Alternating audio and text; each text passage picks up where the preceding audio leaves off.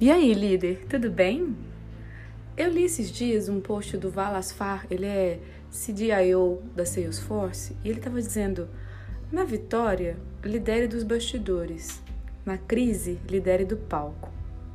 Isso para mim bateu fundo e teve relação com o protagonismo que nós líderes temos que ter no momento de crise, para aguentarmos a exposição e os riscos na frente, no nosso lugar, guiando o time.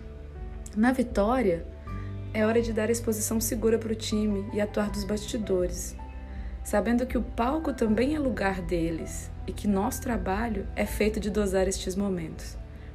Como agimos numa crise ensina o time, como agimos na vitória também.